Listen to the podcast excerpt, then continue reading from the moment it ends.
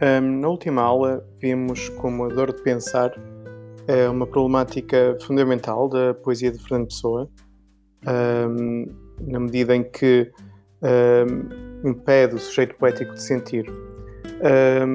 nesse sentido, a infância para, para Fernando Pessoa é um tempo fundamental, uh, porque é uma época é uma época em que somos mais espontâneos, somos mais inconscientes, um, somos autênticos e nesse sentido a infância é para na poesia de pessoa como que um, um antídoto para para a dor de pensar. Uh, hoje então vamos ver dois poemas em que o sujeito poético uh, revela nostalgia da infância isto é, uh, Saudades da Infância, um tempo que ele concebe como mítico, como harmonioso, e para além de Saudades da Infância, um, ehm, temos também uh, a ideia de que um, ehm, a infância que o sujeito poético vive, no, ou imagina ou recorda, a infância que o sujeito poético recorda, é uma infância que ele, tem, ele não tem a certeza se realmente existiu, ou se se trata apenas de uma projeção do presente.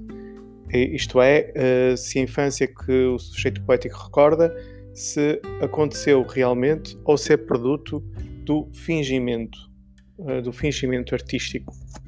Então, na página 42 eh, encontramos dois poemas que abordam esse tema, nostalgia da infância. E o primeiro intitula-se Quando as Crianças Brincam e diz: Quando as crianças brincam e eu as ouço brincar, qualquer coisa em minha alma começa a se alegrar. E toda aquela infância que não tive me vem, no mundo da alegria que não foi de ninguém. Se quem fui é enigma e quem serei visão, quem sou ao menos sinta isto no coração. Bem, um, é, é preciso, preciso assinalar inicialmente neste poema, uh, neste poema como outros de Pessoa, uh, o processo de recordação começa pela audição. Neste caso, uh, no verso 2, lemos Eu as ouço a brincar. Temos aqui uma sensação auditiva que uh, vai impulsionar o exercício de memória e o exercício de uh, sentimentos, processo de nostalgia. no verso 3 e 4, qualquer coisa em minha alma começa a se alegrar, encontramos a representatividade da infância no universo poético de Pessoa. Vemos que as crianças simbolizam a espontaneidade, a ingenuidade e dessa forma remete para uma certa ânsia do eu de ultrapassar uh, a constante uh, intelectualização que verificamos Uh, cuja, cuja, cuja, cuja angústia verificamos em poemas como A, Ceifeira ou o Gato Brincas na Rua. Portanto, aqui, conhecendo toda a obra de Pessoa, entende-se aqui que esta qualquer coisa em minha alma se começa a alegrar tem a ver com uma tentativa do sujeito poético ultrapassar a dor de pensar. No, na segunda estrofe do poema, uh, percebemos que a infância uh, que a infância que é recordada não corresponde a uma infância que se acredita ter existido realmente ou existencialmente uh, notamos que e toda aquela infância que não tive me vem, uh, poderá, uh, poderá sugerir aqui um apontamento biográfico de pessoa que de facto não teve uma infância muito feliz, onde o próprio testemunha ou testemunhou em cartas. e aqui vemos numa onda de alegria que não foi de ninguém. estes dois versos são fundamentais. Os versos 6, uh, 7 e 8, perdão. Uh, vemos que aqui que a alegria da infância, ou a alegria que o poeta sente quando ouve as crianças brincar, poderá ter a ver com uma projeção do presente. Ou seja, com o facto de no presente o poeta idealizar o passado, acreditar que o passado foi melhor do que aquilo que realmente foi. Uh, portanto, e, e, por isso falamos de nostalgia. Aqui sente-se a falta de algo que o poeta sabe que poderá não ter existido. E esta incerteza do eu presente em relação ao seu eu passado, ou seja, a criança que foi, uh, acentua-se na última estrofe, na, na ideia, na metáfora do enigma. Se quem fui é enigma. Porquê? Porque uh, o passado aqui é recordado como algo indefinido. O poeta não sabe bem o que aconteceu. O passado é um enigma. Terá ele sido feliz na infância ou uh, terá simplesmente, estará simplesmente a imaginar ou a acreditar que na infância foi feliz? Portanto, é um enigma. E quem será visão? Uh, porquê? Porque uh, o futuro é sempre uma visão, é sempre uma expectativa daquilo que poderemos ser, é uma visão, portanto, uma esperança. Quem sou, ao menos sinta isto no coração. Portanto, quem sou, aquilo que o poeta é, que ao menos sinta isto. Isto aqui é um pronome demonstrativo, uh, é um pronome demonstrativo com, que contribui para, para a coesão uh, referencial, porque isto poderá remeter para a alegria que o poeta se sente, mas, sobretudo, aqui é um deítico espacial. Isto aponta para um sentimento que o poeta vive no presente. Portanto, este pronome demonstrativo acaba por servir de conclusão ao poema. O poeta não sabe o, se realmente foi feliz, se a alegria é da infância que viveu, no entanto, sabe que sente alegria no presente por recordar esse tempo mítico, recordar, recordar as crianças, recordar a infância que teve, ao ouvir as crianças brincar. Portanto, o poeta conclui que, independentemente de, de ter tido uma infância feliz ou não, a alegria que sente agora ao ouvir as crianças é suficiente uh, para ele, para ser feliz agora. Pelo menos que seja feliz agora, se não foi no passado. O segundo poema Pobre, pobre velha música. Uh, completa uh, completa uh, este poema e, e, tem aqui algumas semelhanças com o poema anterior. Pobre velha música, não sei por que agrado, enche-se de lágrimas meu olhar parado. Recordo outro ouvir-te, não sei se te ouvi, nessa minha infância que me lembro em ti. Com que ânsia tão raiva quero aquele outrora. Eu era feliz? Não sei. Foi-o outrora, agora. Uh, tal como o poema anterior, este uh, inicia-se com uma sensação auditiva, ou com uma sugestão de uma sensação auditiva.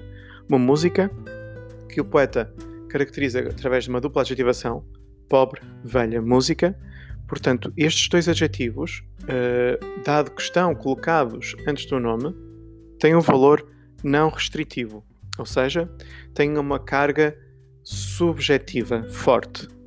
O pobre poderá remeter para uh, uma associação uh, negativa uh, da música, portanto, poderá remeter para uma certa nostalgia, uma tristeza que vem da saudade. E o velha remete para o facto do poeta, desta música já ser conhecida do poeta, ser uma música antiga. esta música leva a que o poeta se sinta comovido, enche-se de lágrimas meu olhar parado.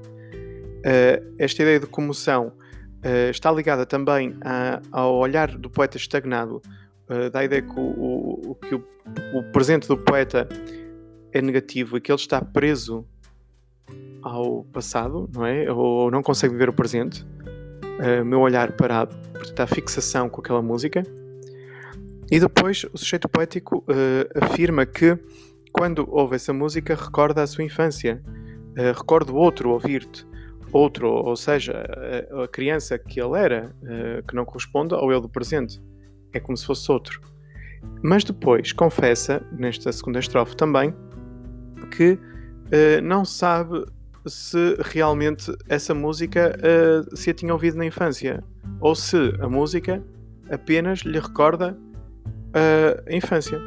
Portanto, uh, há aqui mais uma vez a ideia de incerteza. Portanto, o eu não sabe se ouviu realmente essa música quando era criança, mas sabe que a música lhe lembra a infância que viveu.